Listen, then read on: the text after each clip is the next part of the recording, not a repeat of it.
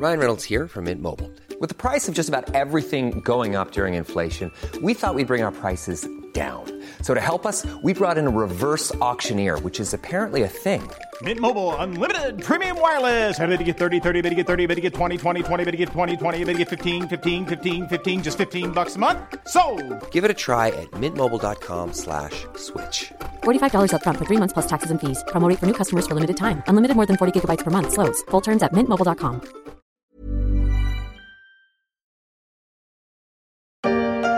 C'est pas de notre faute s'il faut cuire le pain, s'il faut des frigos pour être aux normes. euh, c'est ça. hein. J'ai l'impression d'être le vilain petit canard. On est les, méchants.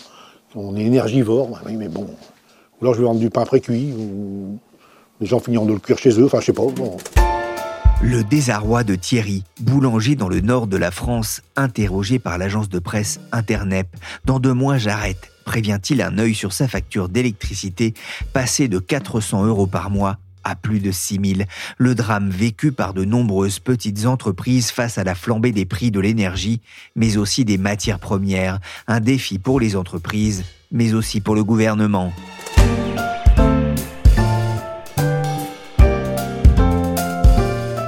Je suis Pierrick Fay, vous écoutez La Story, le podcast d'actualité de la rédaction des Échos, un podcast que vous pouvez retrouver sur toutes les applications de téléchargement et de streaming. Abonnez-vous pour ne manquer aucun épisode. Et puis à Arc, dans l'Audomarois, les suites de la hausse des prix de l'énergie. Souvenez-vous, il y a dix jours, la cristallerie annonçait mettre 1600 de ses salariés au chômage partiel. Et bien, la direction a annoncé aujourd'hui l'arrêt temporaire de plusieurs fours.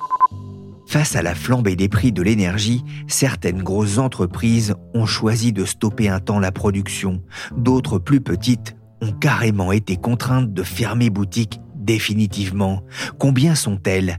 Difficile de le savoir, mais les chiffres des défaillances d'entreprises donneront sans doute dans les prochains mois la mesure du séisme. D'autres, au contraire, ont choisi parfois il y a quelques années de devenir autonomes en énergie, ou au moins de produire une partie de leur électricité. On va en parler aussi dans ce podcast des échos, mais d'abord, j'ai voulu discuter avec la rédaction de l'impact de la hausse des prix sur les plus petites entreprises. Bonjour Sharon Vachebrot. Bonjour Pierrick. Vous êtes journaliste aux échos, spécialiste de l'énergie.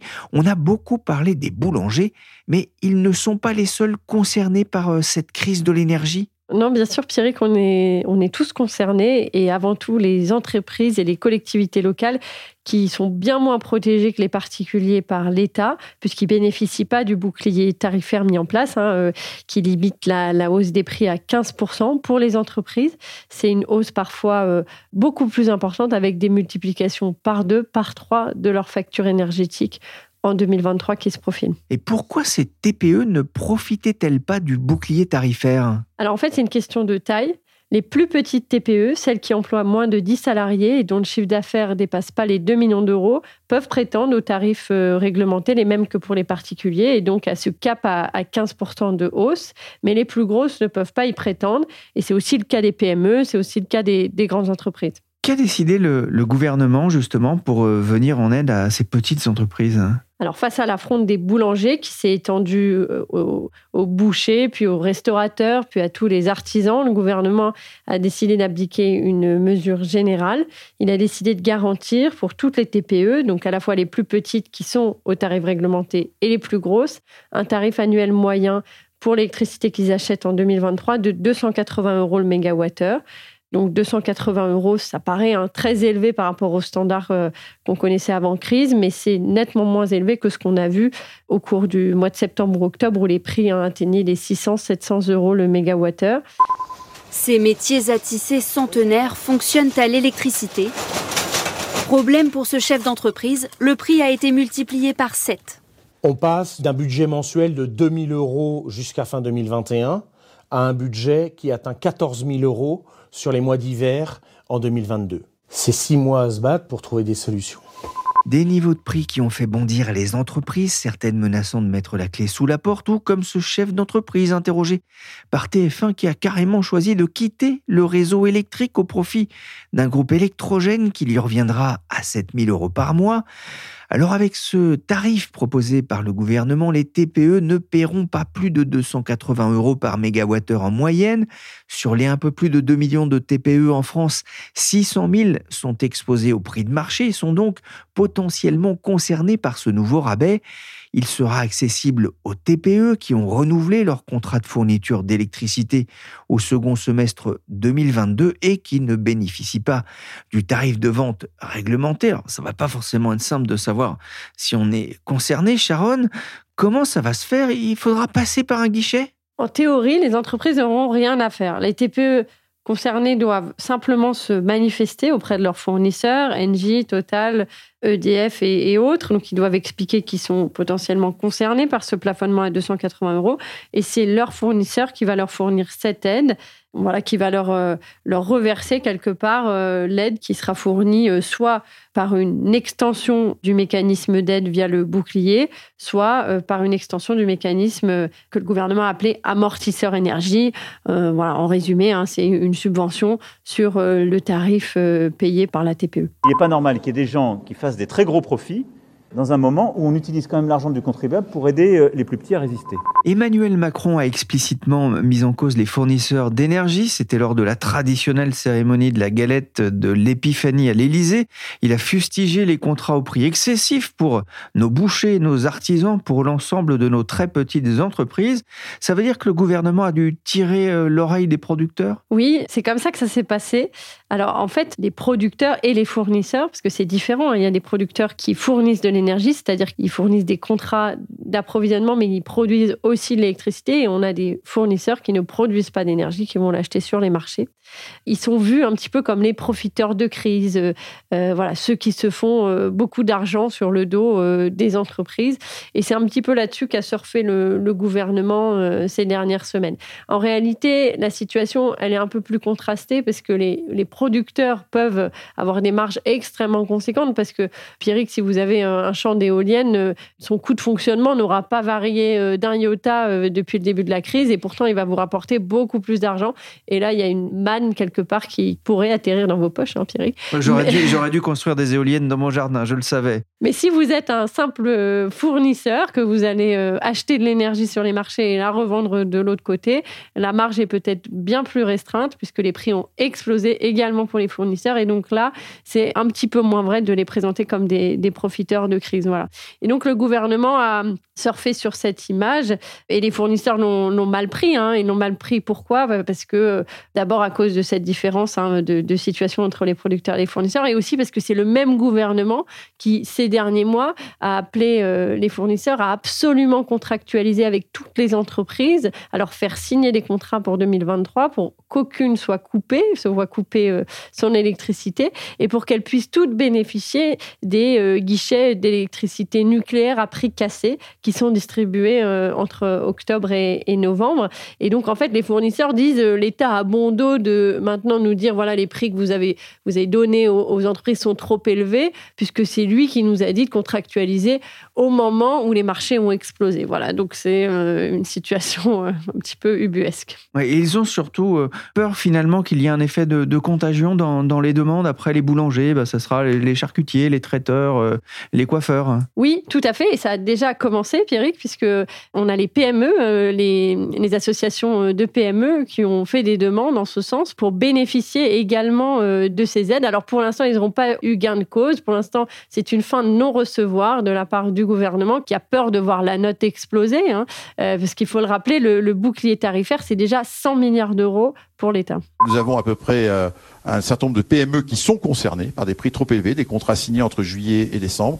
Et nous allons leur proposer, elles également, de pouvoir renégocier un contrat qui sera de l'ordre du prix que vous venez de citer, de 280 euros de mégawattheure. Donc on va proposer aux, aux clients PME de Total Energy d'avoir un prix équivalent au TPE, parce que je constate, c'est un effort de ma part. Total Energy, un petit acteur du secteur de l'électricité, va faire un geste en faveur des PME, annonce mercredi à Davos de son patron Patrick Pouyanné sur BFM Business. Environ 6000 PME vont pouvoir renégocier les prix. Ça m'amène à cette question importante que vous posiez. Qui va payer la note de ce nouveau bouclier tarifaire pour les TPE alors c'est une très bonne question, Pierrick, et elle n'est pas encore tranchée. J'ai vu un, fournisseur hier qui me disait que le débat est encore en cours avec euh, les services euh, de l'État. Les fournisseurs, vous en doutez, euh, ne veulent pas payer et le gouvernement veut limiter la facture. Donc officiellement, ce sera cofinancé, une partie pour les fournisseurs, une partie pour l'État, mais pour l'instant, rien n'est tranché. On ne connaît pas encore les modalités, mais les fournisseurs agitent le risque de vendre à perte, sachant qu'ils achètent à l'avance sur les marchés les volumes prévus par les contrats de leurs clients. Et pour eux, il ne sera pas possible de renégocier les contrats passés en septembre-octobre lorsque les prix de l'énergie crevaient les plafonds. Macron nous fait une crise énergétique, prévoir 19 pour le chauffage quand il va faire un petit peu froid et puis baisser un peu la clim quand on a chaud et qu'on transpire. Maman Macron nous fait une crise énergétique. La crise énergétique de M. Sebi sur l'ère du zizi de Pierre Perret, je m'y attendais pas. Sharon, cette crispation autour des TPE et des prix de l'énergie intervient à un moment où la France est en passe de redevenir exportateur d'électricité? Oui, alors euh, c'est le plus frustrant, surtout pour les entreprises hein, qui voient les cours de l'électricité euh, s'effondrer. On est euh, désormais autour des 200 euros le, le mégawattheure sur les marchés à terme, contre un niveau d'à peu près 600 euros en septembre-octobre. Et alors la raison, elle est simple, hein, le nucléaire est de retour. On a près de 44 réacteurs qui tournent aujourd'hui et qui produisent de l'électricité. On a des éoliennes qui tournent euh, avec des vents très forts. Et on a surtout une météo assez clémente. Bon, là, il commence à refaire froid, mais ces dernières semaines, on a eu une température extrêmement élevée euh, pour un mois de janvier. Et ça contribue à faire chuter les prix. Et ça permet à la France d'exporter à nouveau son électricité nucléaire. C'était pas arrivé depuis très très longtemps et ça participe à cette euh, baisse des prix. Mais finalement, on peut pas en profiter parce qu'on a contractualisé au, mauvais moment. 200 euros, euh, alors qu'effectivement, leur demander de signer des contrats à 280 euros euh, alors pour une année, parce que les prix peuvent effectivement euh, augmenter là aussi dans, dans, les mois à venir, sachant que bah, le fait qu'on redevienne exportatrice, c'est aussi favorisé par le fait que les Français ont plutôt réduit leur consommation d'énergie, ça participe aussi à ça. Un dernier mot, Sharon, l'État a entamé le processus de nationalisation d'EDF. Est-ce que ça, ça peut favoriser sa stratégie en matière de plafonnement des prix, d'être finalement le grand maître à la maison? Alors, comme ça, ça a l'air simple, mais en réalité, la nationalisation d'EDF change très peu de, choses pour l'État en matière de, plafonnement des prix. L'État régule déjà hein, les prix de vente de l'électricité. C'est via ces fameux euh, tarifs euh, régulés de, vente qui existaient pour les entreprises qui ont été supprimés à la demande de la Commission européenne et qui existent encore pour les particuliers. Et la suppression hein, de ce tarif n'est pas du tout prévue. Et ces dernières années, l'État a plutôt plaidé pour une augmentation des prix de vente de l'électricité nucléaire produite par EDF. Pourquoi? Parce que EDF explique vendre à perte, ne pas réussir à, gagner sa vie avec euh, son parc nucléaire. Et donc l'État a plaidé hein, auprès de la Commission européenne pour euh, rehausser les prix de vente euh, de l'électricité nucléaire. Et on peut penser que si un nouveau projet de, réforme refait surface dans les prochains mois, c'est la même position que portera la France pour participer hein, à réformer le modèle économique d'EDF, à rendre l'entreprise plus soutenable, pour éviter hein, de devoir la renflouer tous les six mois. Et ça, ça peut participer d'une hausse des prix de l'électricité, puisque le nucléaire, c'est une composante essentielle de la production d'électricité en France. Et dans le tarif de, de vente de l'électricité, la part de la production d'électricité, c'est à peu près un tiers. On a un tiers taxe, un tiers euh, production d'électricité et un tiers euh, acheminement, euh, les coûts de réseau, de distribution, etc. Voilà. Et il faut rappeler, hein, Pierrick, qu'aujourd'hui, la, la, hausse des prix, la flambée qu'on voit se matérialiser, c'est d'abord dû à un manque de production. Un manque de production nucléaire, puisque cette année, le nucléaire a fait sa pire année de tous les temps, hein, puisqu'on a eu beaucoup de réacteurs mis à l'arrêt à cause des problèmes de corrosion sur les circuits de secours. Et pour faire baisser les prix, la seule solution, c'est de ramener une production nucléaire très abondante. Et on peut penser hein, que l'État, avec 84% euh, du capital, ce qu'il a jusqu'à présent, euh, bah, il avait déjà les moyens d'agir hein, sur la stratégie de l'entreprise, sur euh, choix industriels, et qu'avec 100%, ça ne changera pas foncièrement la donne. Voilà, le problème, il est industriel. Il faut que, industriellement, les lignes bougent. Pas de tuyaux pour cette entreprise de Mayenne elle a misé sur le soleil. 1600 mètres carrés de panneaux solaires installés sur le toit de cette usine de purificateur d'air. 230 000 euros investis, l'entreprise s'en félicite aujourd'hui. Au moment de l'installation, la rentabilité des panneaux était prévue sur 10 ans. Et euh, finalement, avec les coûts actuels de l'électricité, on estime plutôt à une rentabilité sur un an et demi. La crise, quelle crise? Face à la hausse de la facture de gaz et d'électricité, certaines entreprises se sont décidées à sauter le pas. Elles se sont mises à produire leur propre électricité, à l'image de cette entreprise de Château-Gontier interrogée par TF1 en septembre dernier. Certains n'avaient d'ailleurs même pas attendu de voir leur facture gonfler pour produire ces précieux kilowatts. Bonjour Stefano Lupieri. Bonjour. Vous êtes journaliste aux Éco Weekend et vous avez enquêté sur cette révolution qui gagne les entreprises avec la hausse des prix, c'est une tendance qui s'est accélérée? Effectivement, on peut constater que de Renault à Safran, en passant par la SNCF, dans le courant de l'année dernière, beaucoup de grands groupes ont annoncé un programme de construction de centrales photovoltaïques sur le toit de leurs bâtiments ou sur leur parking, dans le but euh, d'autoconsommer l'énergie produite. C'est bien sûr une conséquence directe de l'explosion des prix de l'électricité qui a atteint des pointes à 1000 euros le kilowattheure l'été dernier. Mais le mouvement avait commencé bien avant la crise. Il y a en fait eu plusieurs étapes. Euh, la voie a été ouverte au cours de la décennie précédente par les distributeurs et les logisticiens. Mais à l'époque, il n'était pas question d'autoconsommation. L'énergie verte coûtait d'ailleurs plus cher que l'énergie carbonée. Ces entreprises répondaient surtout à la demande des opérateurs spécialisés qui profitaient des incitations tarifaires de l'État pour installer du panneau solaire. La situation a changé avec la pression environnementale qui a commencé à s'exercer sur les entreprises. Face à l'urgence climatique, il a fallu afficher des objectifs de décarbonation. Les entreprises les plus motivées ont alors commencé à lancer leur propre programme d'équipement. Aujourd'hui, elles bénéficient d'une longueur d'avance sur celles qui ont attendu la crise déclenchée par la guerre en Ukraine. C'est un atout car la demande est telle en ce moment que les opérateurs spécialisés ne peuvent pas satisfaire tout le monde. Alors qu'hier, ils avaient du mal à vendre leurs dispositifs, ils sont aujourd'hui en position de force et choisissent leurs clients. Ah, S'il te plaît, allez Oh, on est complet là. Ok. Quand on aura un peu de monde qui sera sorti, je vous ferai passer. Pitié Non. Les derniers ne seront pas les premiers, sachant que la loi sur les énergies renouvelables va pousser aussi les entreprises possédant un parking de plus de 80 places à installer des ombrières photovoltaïques. Stéphano, vous êtes allé voir les installations d'un précurseur, le groupe Forvia, connu auparavant sous le nom de Forcia, c'est un équipementier automobile. Vous avez pu visiter l'une de ces usines dans le Doubs. Quel bilan Forvia fait-il de cette expérience? L'usine en question vient d'être construite. Elle a donc pu être équipée nativement avec 1400 mètres carrés de panneaux photovoltaïques qui ont été dédiés à l'alimentation des bureaux. Le dispositif couvre 11% des besoins en énergie de cette usine de pot d'échappement et 1000 mètres carrés supplémentaires devraient bientôt être ajoutés. Mais ce qu'il y a surtout d'intéressant avec Forvia, c'est que le groupe a choisi d'agir simultanément à l'échelle du monde. D'ici la fin de l'année, il aura équipé 150 de ces sites. Cela va se traduire par l'installation d'une centaine d'hectares de panneaux solaires. On n'est plus dans l'affichage médiatique, mais bien dans la construction d'un vrai outil de production énergétique. Un changement de philosophie à l'échelle de ce groupe industriel, même si l'électricité récupérée servira d'abord à alimenter les bureaux et pas les machines-outils.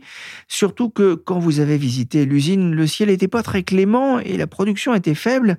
En attendant, les grandes entreprises mènent la danse, elles sont souvent très énergivores. Qu'en est-il des entreprises plus petites, Stéphano? Elles suivent en fait la même tendance. Et là aussi, certaines n'ont pas attendu la crise pour se lancer, comme le TI Omerin, leader mondial de la fabrication de graines de câbles électriques, qui avait déjà installé six centrales avant 2021 et qui a signé pour six autres depuis.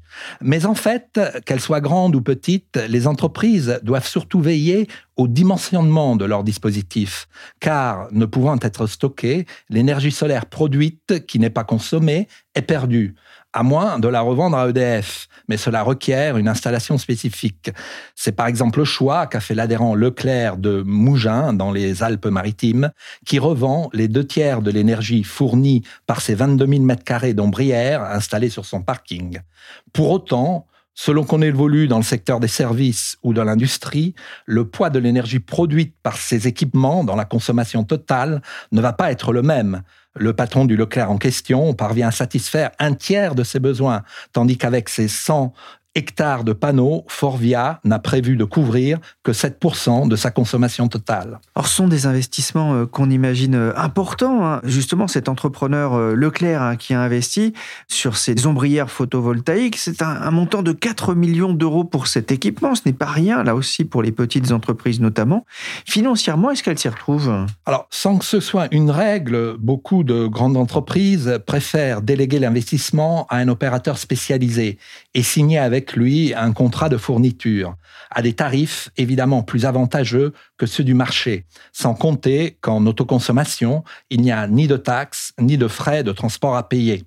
Paradoxalement, ce sont les plus petites entreprises qui optent plus volontiers pour un investissement en propre. Sans doute la volonté de rester maître chez elles en gardant la propriété des équipements. Vous le disiez, la de Claire de Mougin n'a pas hésité à investir 4 millions d'euros dans son dispositif. Le PDG de Merin a fait le même choix. La hausse des prix de l'électricité va lui permettre d'amortir ses installations lancées après la crise deux fois plus vite que celles qu'il avait mis en route avant. Un dernier mot, euh, Stéphano. Ce qu'on comprend aujourd'hui en lisant votre reportage dans les éco-weekends, c'est que la question de l'accès à l'énergie est devenue stratégique pour les entreprises. Sans aucun doute. De fait, c'est un sujet qui est désormais traité par les COMEX.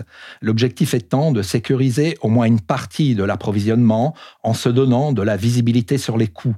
Euh, les directions générales ont intégré que le temps de l'énergie facile et relativement peu cher était révolu et qu'il fallait apprendre à jouer sur tous les leviers.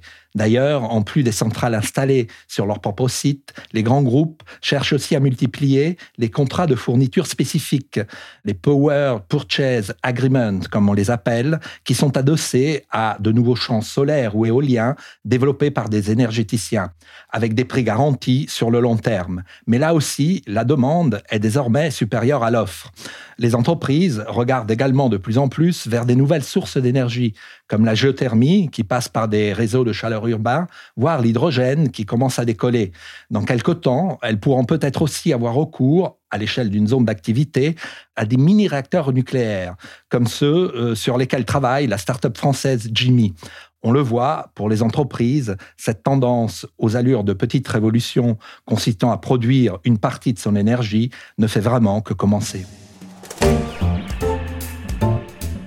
Merci Stéphano Lupieri, journaliste aux Échos Weekend et merci Sharon Vachbrot, spécialiste de l'énergie aux Échos. Cet épisode de la story a été réalisé par Willy Gann, chargé de production et d'édition Michel Varnet.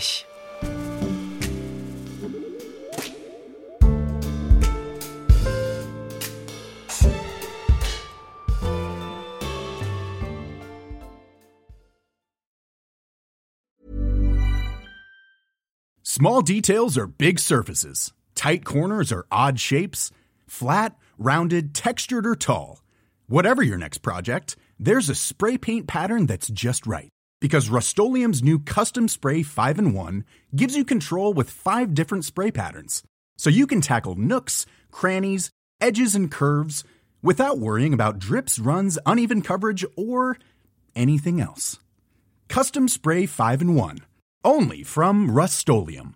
Even when we're on a budget, we still deserve nice things. Quince is a place to scoop up stunning high-end goods for 50 to 80% less than similar brands. They have buttery soft cashmere sweaters starting at $50, luxurious Italian leather bags, and so much more. Plus, Quince only works with factories that use safe, ethical, and responsible manufacturing.